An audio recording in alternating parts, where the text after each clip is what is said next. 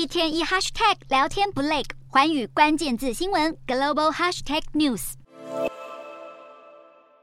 手机多少钱您买得下手呢？难道苹果的信仰真的是无价的吗？其实也未必哦，甚至啊有渐渐松动的状况。苹果执行长库克他就曾经说过了，他相信只要苹果提供更好的功能，还有使用上的体验，果粉啊愿意为持续涨价的 iPhone 来掏钱。就传出呢，苹果真的有意在二零二四年的时候推出 iPhone 十六的新系列，而且呢，它会打造出一款最新最高规格的型型号。也就是 iPhone Ultra，而且透露这个定价，它会比 iPhone Pro Max，也就是现在的最高规格还要贵。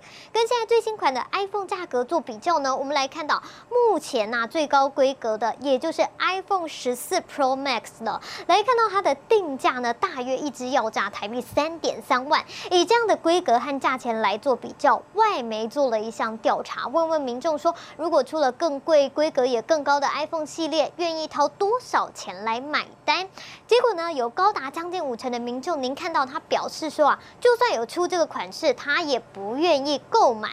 那来看到说呢，如果愿意花台币三点三万到三点九九万的人，他们愿意购买的也只有百分之二十三点八六而已，而愿意呢再花高一点钱再来买的人，也就是越来越少了。